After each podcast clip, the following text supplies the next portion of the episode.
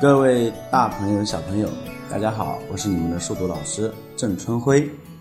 那开始前呢，我们了解一下到底是什么是数独。数独它是一种通过纸和笔进行运算的逻辑游戏，起源于十八世纪末的瑞士。在十九世纪开始的时候，数独游戏逐渐成型，一个九乘九方形的盘面被分割成。九个三乘三的小宫，而玩家需要做的就是给定数字的基础上将盘面填满，使得每行每列以及每个小九宫都是一到九不重复。那我们可以知道，数独它是一种以数字为元素的一个益智游戏。从它的规则中，我们可以推演出各种基础解题方法和进阶解题方法。对解题者的观察力、逻辑思维能力、学习领悟力、应变能力和专注力等方面有一定的辅助训练。其实大家知道吗？数独题目难度跨到跨度极大，数独题目难度跨度极大。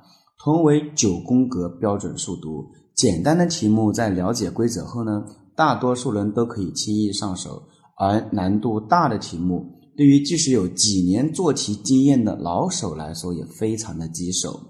这种既可轻松入门，又可深奥复杂，形式看似简单，实则变幻无穷，同时兼具古朴、经典与现代时尚的脑力游戏，注定它会受到不同层面爱好者的喜爱和追捧。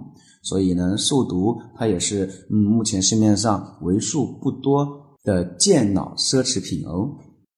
好，我们来看一下，嗯，就数独它到底有什么样的好处呢？其实大家知道吗？数独它也可以，嗯，大大小小的就在我们的身边出现。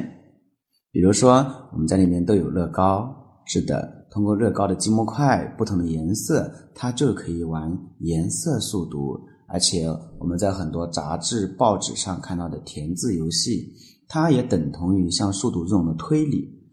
我们可以通过数独。嗯的组成元素，你看，大家们他可以从小到大来玩，而且它也是很好的一个智力测试道具，你知道吗？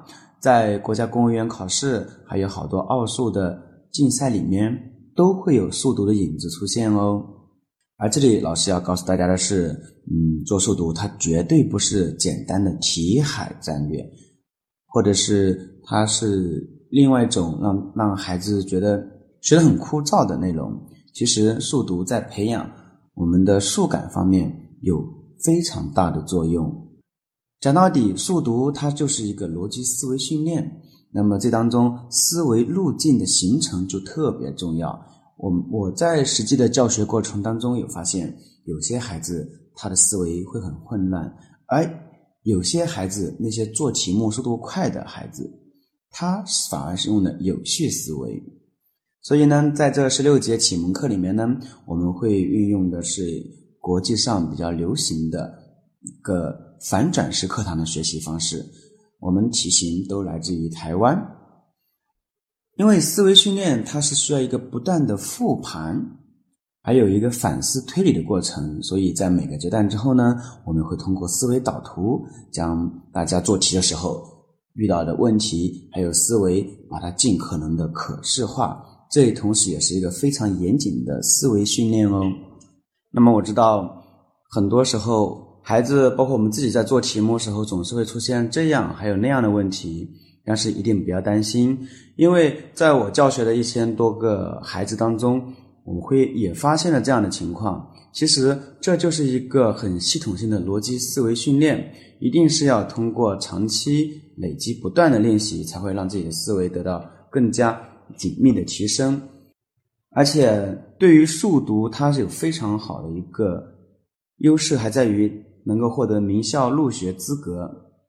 比如说，如果您是速读国家队的选手，那么太棒了，恭喜您，您就可以参加清华、北大的自主招生。那么，如果是嗯，我们有数独特长，更加有利于申请国外的学校。就比如说国家队的选手金策。他从四年级开始接触数独，训练数独有五年的时间，在二零一三年获得了世界数独锦标赛的冠军，那年他正好是高一，在高一的时候就被清华大学给提前录取了。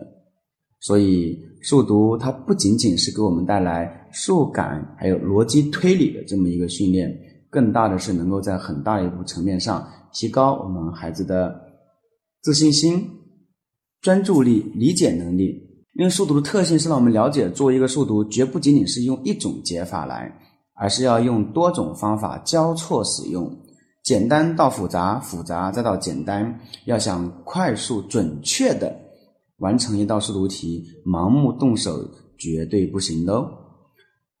所以这当中需要我们去寻找到突破口，逐行逐列的分析，巧用假设排除法，在这过程中。